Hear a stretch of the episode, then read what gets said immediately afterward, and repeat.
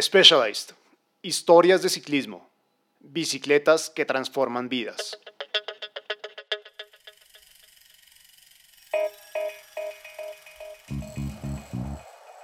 Grupeta, bienvenidos y bienvenidas a este nuevo episodio. Muchas gracias por estar acá y seguirnos en esta temporada 3. Y nada, don Andrés, ¿cómo va todo?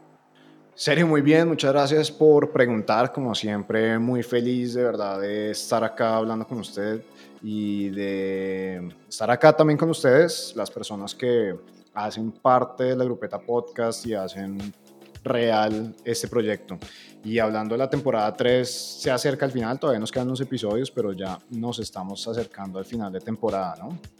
Sí, se acerca al final de esta temporada 3. Todas las marcas que nos escuchan, las empresas que nos escuchan y creen en el ciclismo aficionado, se viene la temporada 4 y si están interesadas en estar acá en la grupeta, nuestro correo está en nuestro Instagram, conéctese con nosotros y estaremos muy felices de tener marcas aliadas para esa próxima cuarta temporada. Pero bueno, ¿qué tenemos para hoy, don Andrés? Serio, desde que concebimos la grupeta fue pensado como un espacio para los aficionados, para las aficionadas al ciclismo y por eso no solemos hablar de ciclismo profesional, pero eso no quiere decir que no nos guste o que no lo sigamos.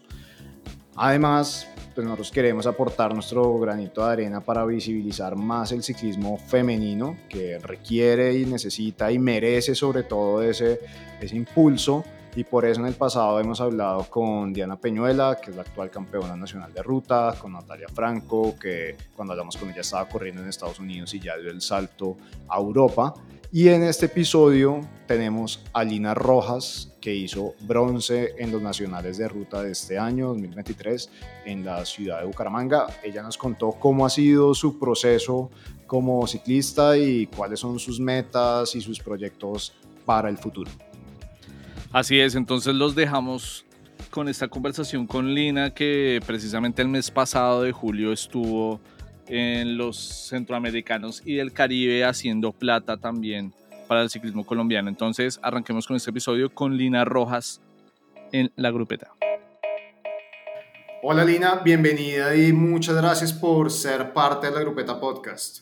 Hola, no, muchísimas gracias a ustedes por la invitación.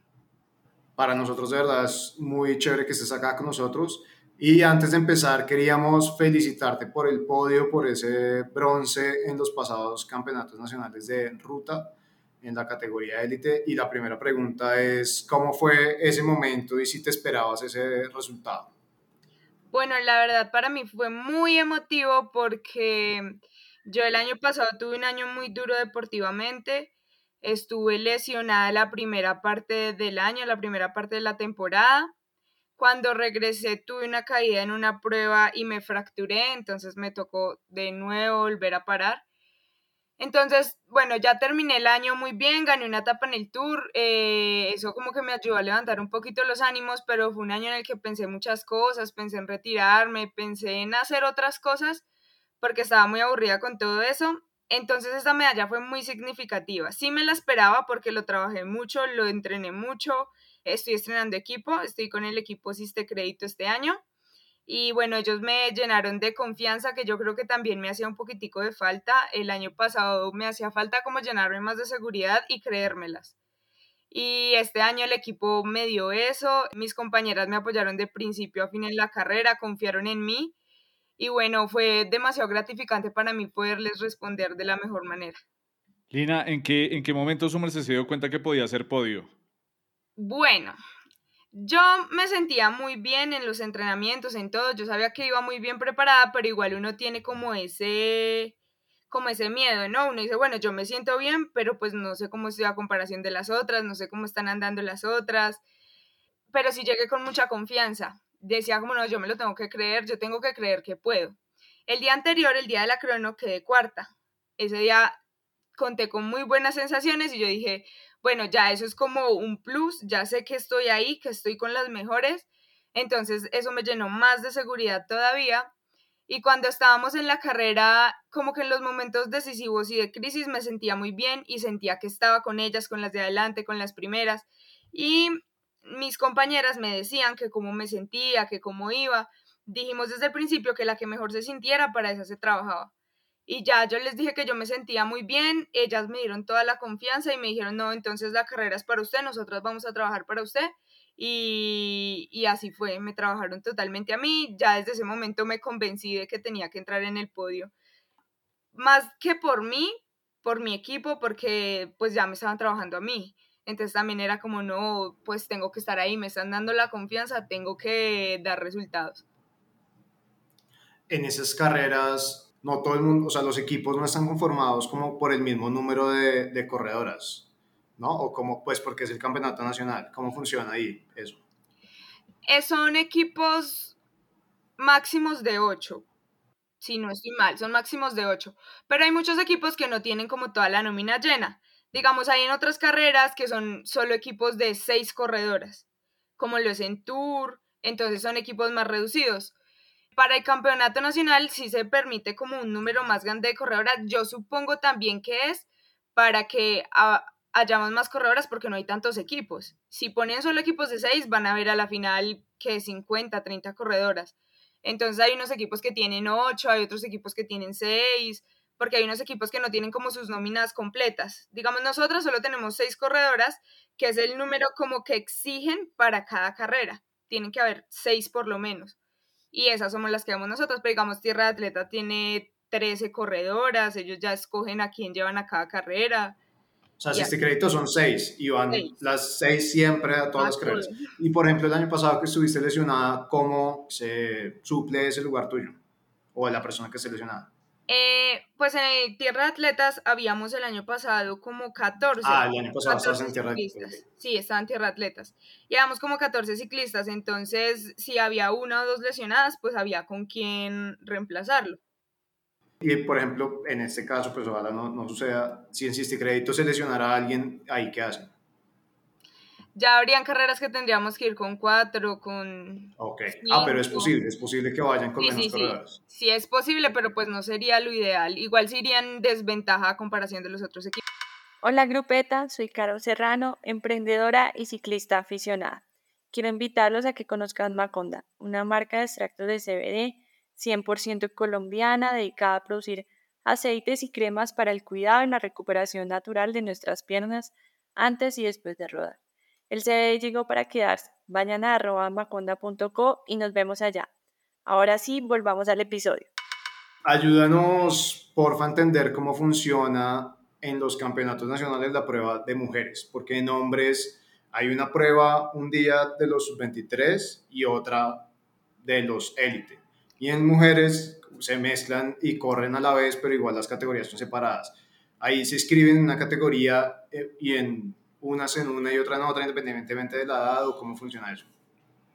Bueno, la categoría sub-23 va hasta los 22 años. Todas corremos juntas por lo mismo, porque habemos muy poquitas. Entonces no pueden hacer una sola categoría de sub-23 porque van a ser 20 y élite es 20, entonces pues no sería como lo ideal. Entonces mezclan las dos categorías, pero las sub-23 se inscriben como sub-23 y las élites como élites y ya se mezclan, pero premian aparte. Entonces ven cuál sub-23 llegó primero, cuál segunda, cuál. y así las. Uy. Lina, ¿y cómo se sintió corriendo ya en categoría élite y con ciclistas tan tesas ahí al lado? Ah, no, muy bien, me sentí muy bien y es muy chévere el saber que estás bien, ¿no? El saber que vas a estar allá con ellas, que vas a estar disputando y no de pronto atrás sufriendo o persiguiendo. Entonces yo creo que lo mejor es eso, sentirse bien, estar con ellas adelante, estar con ellas en la disputa. Aprende uno muchísimo de estas carreras, de estas corredoras, que digamos ellas son corredoras que corren en Europa. Entonces es también emocionante estar con ellas, codeándose codo a codo, estar a la par con ellas. Eso le iba a preguntar, que Así rápidamente, ¿cuáles fueron como los aprendizajes duros de estar con corredoras de Estados Unidos, de Europa? ¿Qué vio que usted dijo, oiga, esto tengo que llevármelo para mi entrenamiento, para mis carreras? Bueno, siento yo que de pronto, como el estar corriendo tanto allá, las hace un poquitico más hábiles, un poco más técnicas, ellas, no sé, en descensos, curvas o cosas así, son un poco más hábiles que nosotras, acomodándose de pronto en el grupo, que son cosas que a la final sirven mucho porque entre tú menos gastes, mientras mejor estés ubicada, mejor te va a ir al final. Entonces de pronto es algo que a mí me cuesta en lo personal un poquito más.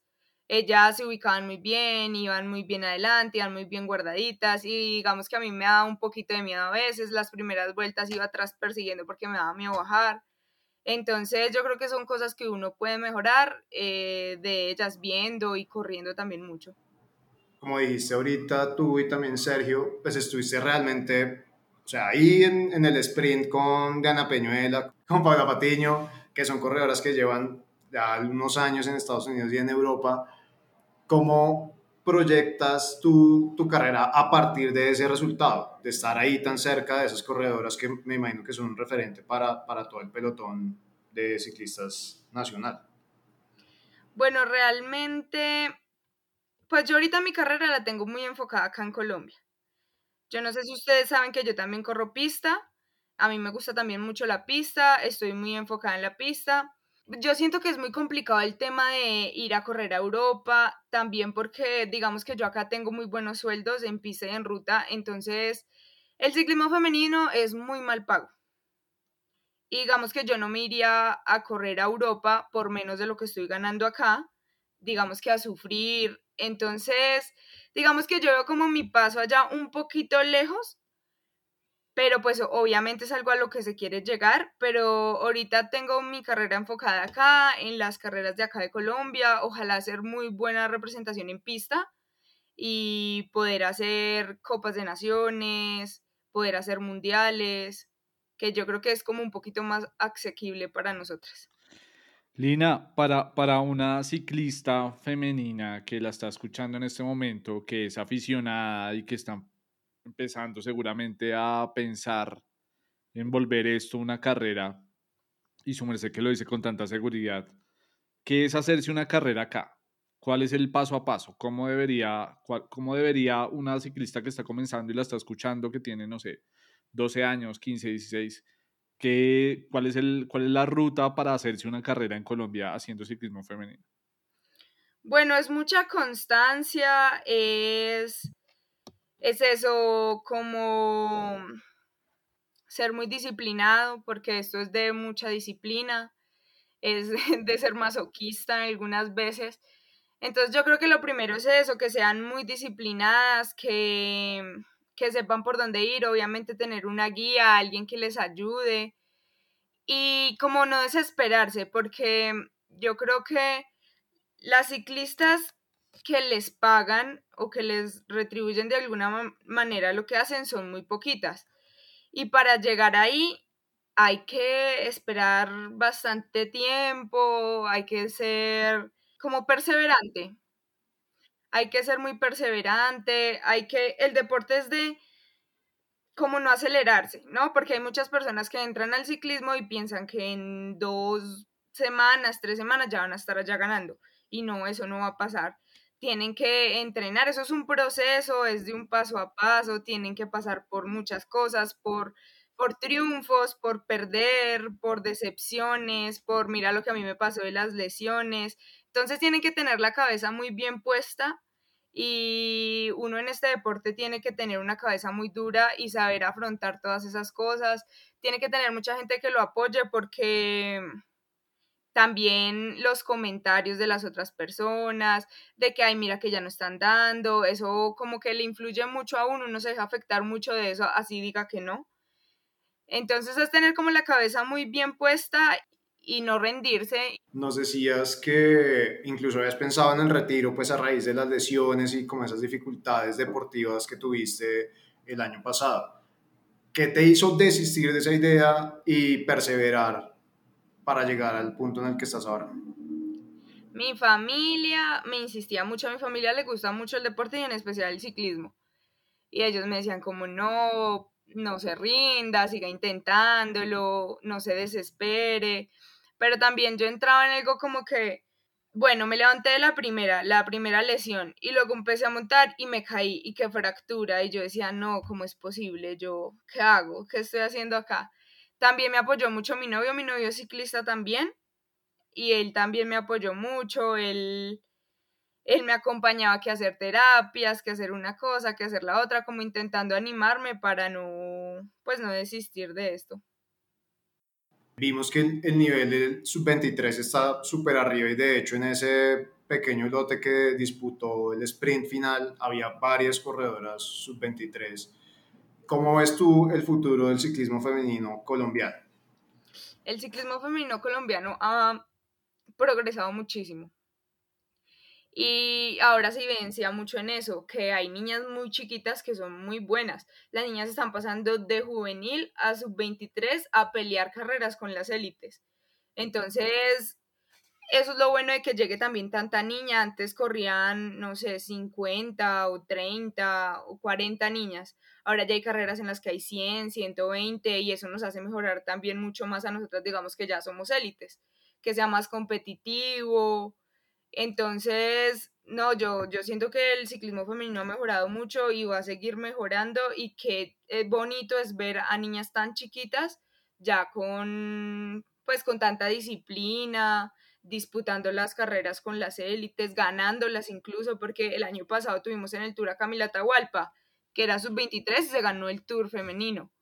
Entonces yo creo que viene un gran semillero de talentos de ahí para acá y el ciclismo femenino va a avanzar mucho más. ¿Y a qué crees tú que se debe esa, esa progresión? Estos espacios en parte, el que la visibilidad que le están dando ahora al ciclismo colombiano, porque antes nunca entrevistaban a una mujer, antes no, o sea, las mujeres no eran nada. Ahora ya vemos muchos periodistas enfocados totalmente a las mujeres, detrás de las mujeres, y tú sabes que las redes sociales ahorita mueven el mundo y entonces empiezan a publicitar esto, esto se empieza por la televisión, por el internet, por Facebook, por Instagram, y eso se hace viral y la gente empieza a ver y, ay, mira qué chévere esta niña corriendo y ganando, ah, yo también quiero meterme, entonces eso también atrae muchas más niñas y el que hayan más niñas hace que sea más competitivo y que mejoremos todas mucho más. Están escuchando una historia contada por ciclistas para ciclistas.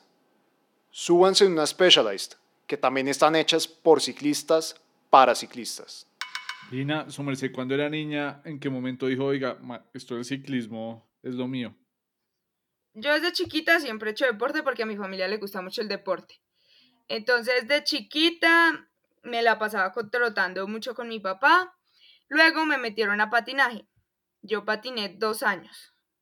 Pero pues patiné realmente muy poquito.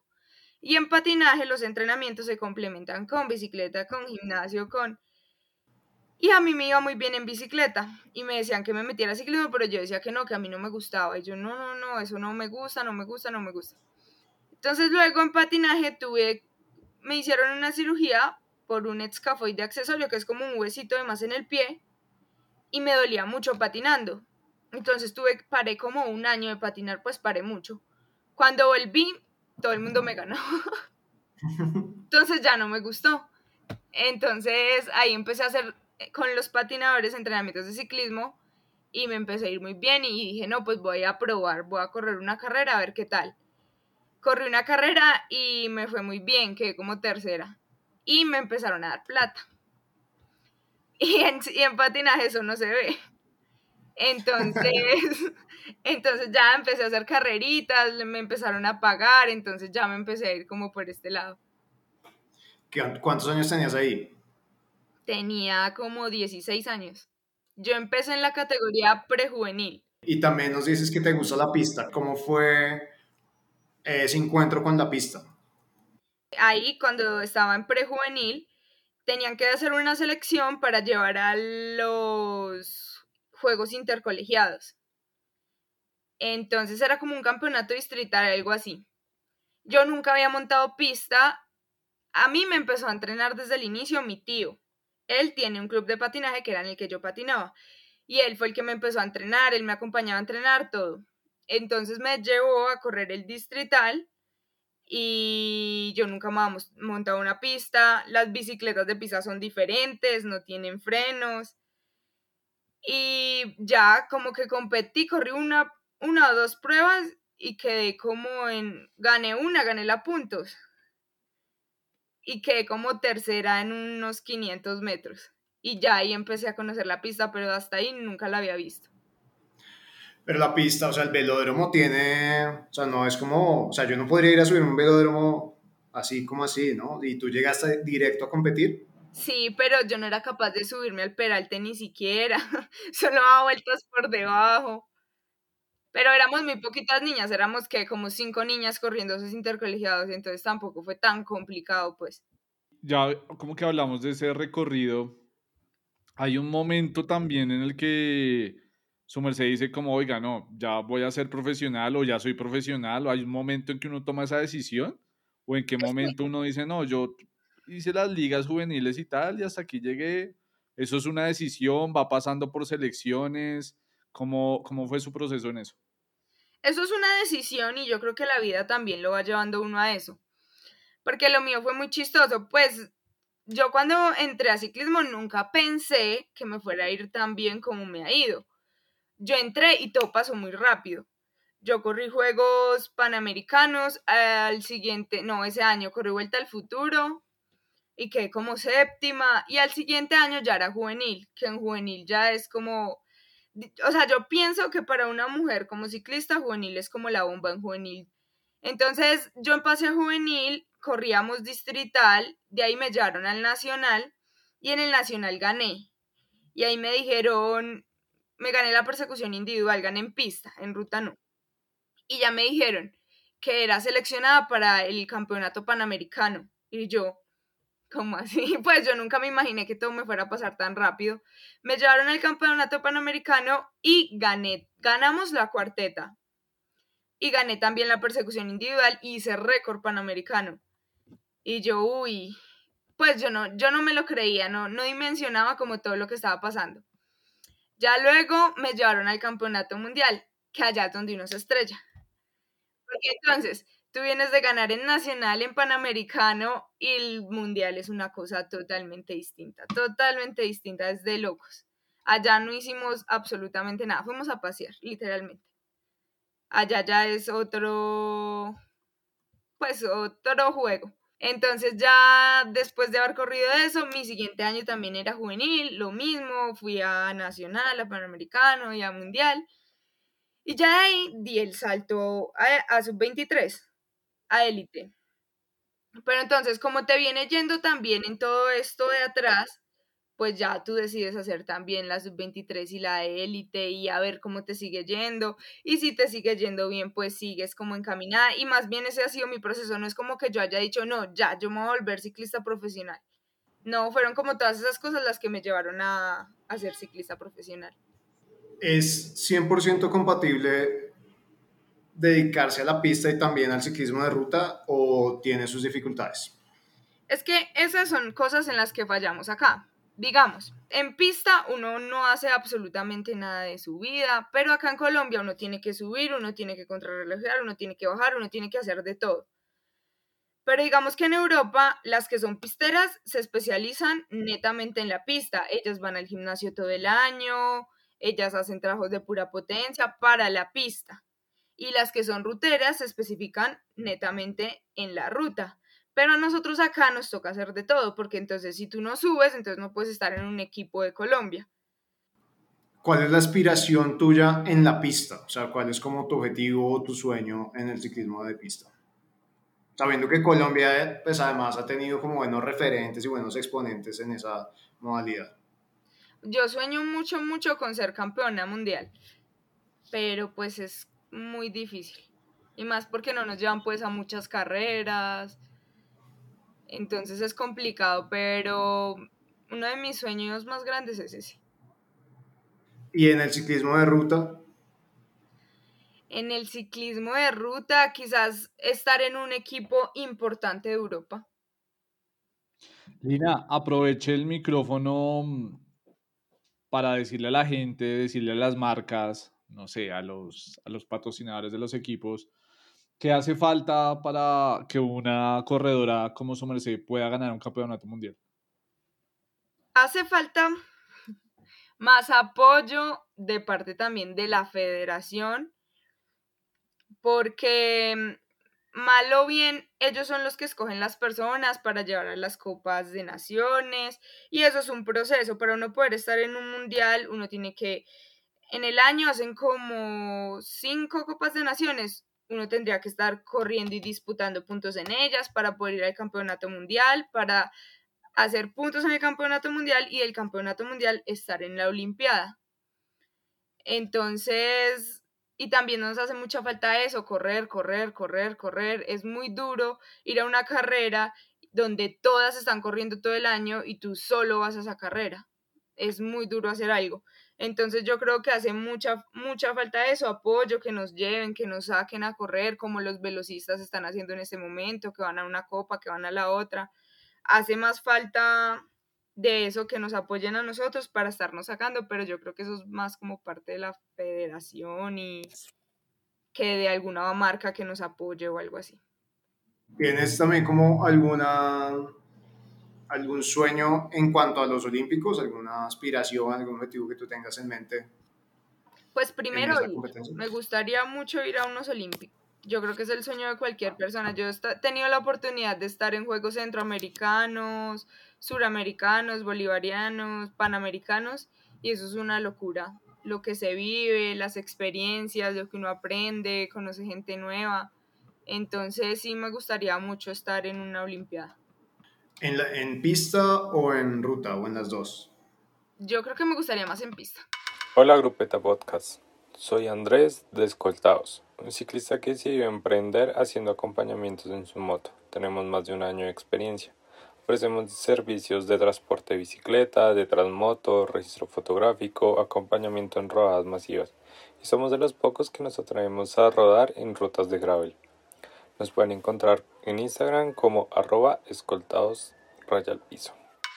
Bueno, Lina, ¿qué, ¿qué, es lo mejor de ser ciclista en Colombia?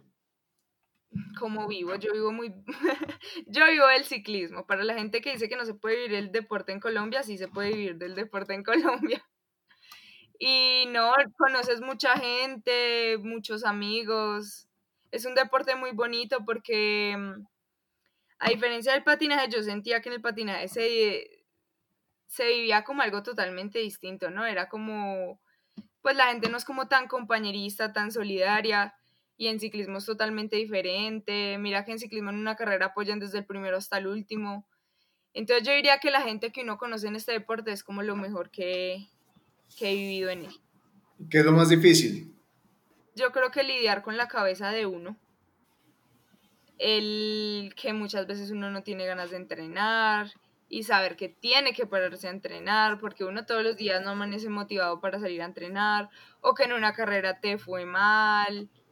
Entonces yo creo que lidiar con la cabeza, también la alimentación, porque el ciclista tiene que lidiar mucho con el peso, tiene que estar flaco.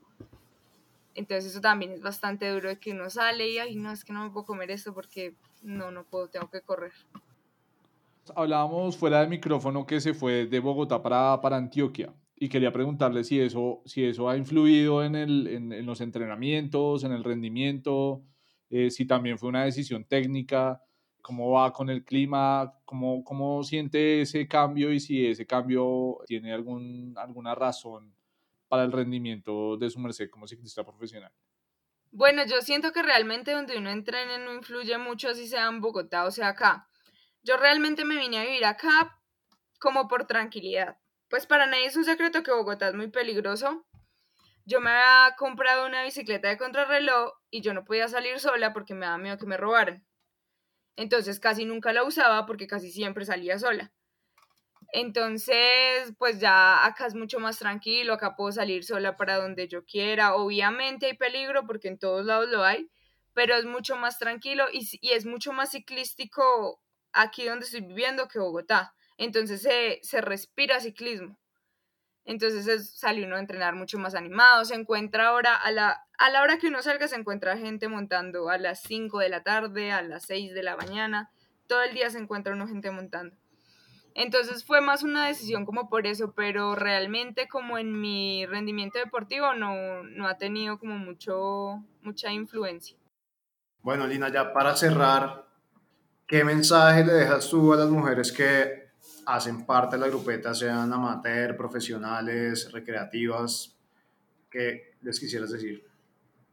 Que disfruten mucho este deporte. Este deporte es un deporte muy bonito, que se lo gocen cada vez que salgan a entrenar, que lo aprovechen cada que puedan, mirar los paisajes, disfrutar del ambiente, convivir con sus compañeros y que si quieren pues mm, como meterse al mundo del ciclismo profesional, que sean muy persistentes, que no se, no se desanimen de un momento a otro, sino que, que luchen, que luchen por sus sueños, los sueños se hacen realidad, a mí se me han hecho realidad muchos sueños que veía de pronto imposibles o muy lejanos, entonces que luchen por lo que quieren. Bueno, Lina, muchísimas gracias por, por aceptar la invitación y por compartir tu experiencia con nosotros. Y muchos éxitos y de nuevo felicitaciones. Bueno, muchísimas gracias a ustedes por la invitación y por tenerme acá en su podcast. Gracias a Lina por sacar el espacio para tener esta conversación con la grupeta en medio de su entrenamiento y de su rutina que es muy, muy disciplinada y un saludo a todas las ciclistas femeninas que nos escuchan. Por favor, apoyen el ciclismo femenino. Y no nos podemos ir sin el recomendado don Andrés. Don Andrés, ¿cuál es el recomendado hoy? Sergio, el recomendado de este episodio es la cuenta de Instagram arroba Bicycle Film Festival. Se las vamos a dejar ahí en la descripción del episodio y también en, el, en la publicación de Instagram, que es un evento anual para presentar y premiar material audiovisual dedicado al ciclismo en todos sus formatos, facetas, eh, hay mucha variedad y de todo, eh, pero que constantemente en esa cuenta están publicando videos muy entretenidos, por supuesto, relacionados con la bicicleta, así que vayan y échenle un ojo y denle follow. Bueno, gracias a todas y a todos los que nos escucharon en este episodio. No olviden seguirnos en arroba la grupeta pod, suscribirse también en la plataforma de podcast que nos estén escuchando, recomendar el podcast con todas las ciclistas que conozcan y nos escuchamos en el próximo episodio. Chao, chao. Producido por 3 de Batio.